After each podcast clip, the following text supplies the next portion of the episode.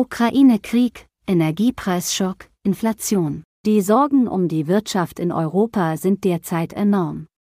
Zeitalter der Extreme Wir suchen nach Lösungen, heißt denn auch eine Veranstaltung am 30. September im Castillo Hotel Son Vida in Palma, zu der die Plattes Group hochkarätige Referenten erwartet. Unter ihnen ist Dr. Martin Lück, Leiter Kapitalmarktstrategie für Deutschland, die Schweiz, Österreich und Osteuropa des weltgrößten Vermögensverwalters BlackRock. Die Mallorca-Zeitung hat vorab mit ihm gesprochen. Herr Lück, stehen wir am Vorabend der schlimmsten Wirtschaftskrise seit vielen Jahren? Das kommt natürlich auf den Vergleich an. Die letzte große Krise war Corona, davor die Finanz- und Bankenkrise. Jetzt ist vor allem die Politik gefordert, die sich aus dem Energiepreisschock ergebenden Belastungen abzufedern. Wir sehen, dass sehr viele Unternehmen gerade große Schwierigkeiten haben, mit den Kosten fertig zu werden. Und sie können diese nicht an die Verbraucher weitergeben, da diese auch schauen müssen, wo sie das Geld herbekommen, um ihre Rechnungen zu bezahlen. Die Frage wird also vor allem sein, ob das Gas knapp wird. Und das hat damit zu tun, wie kalt der Winter wird, das könnte Unterschiede von 20 bis 30 Prozent ausmachen. Spanien bezieht nur wenig Gas aus Russland, Zudem gilt ein Limit für den Gaspreis. Kann das Land leichter eine Rezession verhindern? Das ist natürlich eine deutlich entspanntere Situation. Deutschland hatte Anfang des Jahres noch 55 Prozent seiner Gasimporte aus Russland bezogen. Da im Moment nur noch winzige Mengen durch die Pipelines kommen, sind wir in einer deutlich schwierigeren Situation im Vergleich zu Spanien. Sollte der Ukraine-Krieg nun doch schnell beendet werden, welche wirtschaftlichen Konsequenzen würden sich daraus ergeben? Selbst nach einem ukrainischen Sieg, den ich natürlich erhoffe, aber noch lange nicht sehe, würden die wirtschaftlichen Konsequenzen noch lange andauern. Es ist bekannt, welch schwere Kriegsverbrechen die russische Armee begangen hat. Es gibt hunderte Milliarden Reparationsforderungen, die die Ukraine berechtigterweise gegen Russland stellen wird. Die Frage ist, wann die Sanktionen überhaupt aufgehoben werden können, wenn Russland in einem solchen Fall diese Forderungen ablehnen und Kriegsverbrechen nicht anerkennen wird. Russland hat sich durch diesen bewussten Angriffskrieg aus der Familie der zivilisierten Völker verabschiedet. Es wird eine Weile dauern, bis es soweit rehabilitiert werden kann, um die Sanktionen aufzuheben.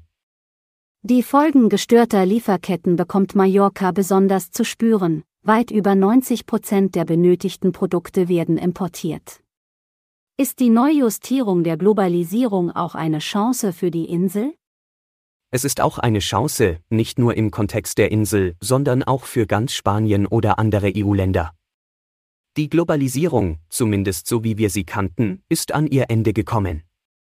Bereits zu Anfang der Pandemie, als die Container aus China ausblieben, haben in Umfragen etwa drei Viertel der Unternehmen gesagt, dass sie künftig auf jeden Fall einen Plan B haben wollen, Lieferbeziehungen, die näher an der Heimat sind. So ein Plan B bedeutet für alle, dass die Kosten steigen. Für eine Insel, die ohnehin sehr stark davon abhängig ist, aus verschiedensten Quellen Importe zusammenzusuchen, ist das eventuell ein relativer Vorteil. Es wird für alle schwerer und teurer. Aber Mallorca hatte es schon vorher schwerer als die anderen. Die Balearenwirtschaft steht derzeit vergleichsweise gut da, nicht zuletzt wegen der starken Tourismussaison. Wie wahrscheinlich ist ein Schwinden der Reiselust angesichts der wirtschaftlichen Verwerfungen? An Mallorca denken Deutsche und andere Europäer mit als erstes, wenn sie einen Urlaub planen. Viele Haushalte werden sich weniger leisten können, die deutlich höheren Energiekosten verdrängen andere Ausgabeposten ein soziales Phänomen, das die mittleren und niedrigen Einkommen stärker treffen wird. Andererseits ist Mallorca bemüht, hochwertigen Tourismus anzubieten, also die gleiche Wertschöpfung mit weniger Touristen zu generieren.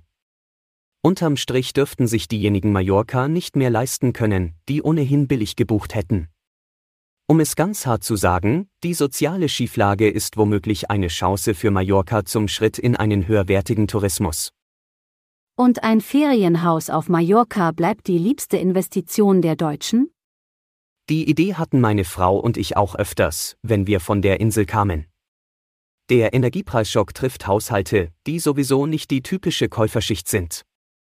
Ein wichtiger Punkt ist zudem der demografische Wandel in Deutschland. In den kommenden zehn Jahren werden wir eine massive Verrentung der geburtenstarken Jahrgänge sehen. Viele dieser Menschen sind gut situiert, erben, und so einige werden durchaus erwägen, eine Immobilie auf Mallorca als Altersruhesitz zu kaufen. Die steigenden Zinsen dürften kaum Auswirkungen haben, da die Käufe in der Regel nicht fremdfinanziert werden. Bei der Frage aber, ob die Preise weiter so steigen wie in den vergangenen Jahren, wäre ich vorsichtig. Sie kritisieren, dass die Europäische Zentralbank mit der Anhebung der Leitzinsen spät auf die Inflation reagiert hat. Im August waren es in Spanien 10,4 Prozent im Jahresvergleich. Was kommt da noch auf uns zu? Das hängt stark davon ab, wie viel Gas zur Verfügung steht. Bleibt der Winter mild, dürften wir das Plateau erreicht haben. Wir sehen auch entspannende Effekte bei den Lieferketten und deutlich niedrigere Rohstoffpreise in Erwartung einer weltweiten Rezession. Was erwarten Sie jetzt von der EZB? Sie hätte ähnlich wie die US-Notenbank ein halbes Jahr früher die Zinsen anheben können, dann hätte man vor der Hauptauswirkung der Energiepreisschocks erste Schritte eingeleitet. Jetzt wirkt die EZB wie ein Getriebener und muss analysieren, wie stark die Rezession automatisch dafür sorgen wird, dass die Nachfrage und letztendlich die Inflation zurückgeht, oder wie viel sie nachhelfen muss durch sehr präzise Geldpolitik. Auf dem Wirtschaftsforum Neudenken im Juni auf Mallorca haben Sie vor den gesellschaftlichen Verwerfungen der Inflation gewarnt. Das ist ein sehr großes Risiko. In der Politik ist noch nicht angekommen, wie gefährlich das ist. Inflation ist extrem ungerecht, sie trifft die unteren Einkommen viel stärker als die oberen. Familien mit Durchschnittseinkommen müssen mehrere 1000 Euro mehr pro Jahr für Energie aufwenden. Das ist politischer Sprengstoff. Die richtige Antwort ist eine Entlastung, aber nicht per Gießkanne wie bei der Energiepauschale von 300 Euro. Manche Haushalte brauchen das Vielfache davon, andere brauchen sie gar nicht. Solche Hilfen müssen an Einkommen oder Vermögen gekoppelt werden, auch wenn das komplizierter ist. Was bedeutet der Energiepreisschock für Investitionen in die Nachhaltigkeit? Auch wenn dieses Jahr die Erzeuger fossiler Energieformen am besten verdient haben, wirkt dieser Energiepreisschock wie ein Katalysator, dass wir uns von sterbenden Energien und das sind die fossilen und die Atomkraft abwenden und mit noch mehr Energie in die nachhaltigen investieren müssen. Das wird zu steigenden Kosten führen, bis die Kapazitäten so weit ausgebaut sind, dass Angebot und Nachfrage ins Gleichgewicht kommen. Wir haben das Interview mit Hilfe eines Text-to-Speech-Programmes vertont. Anmelden zum Event können Sie sich unter plattes.net/30 September.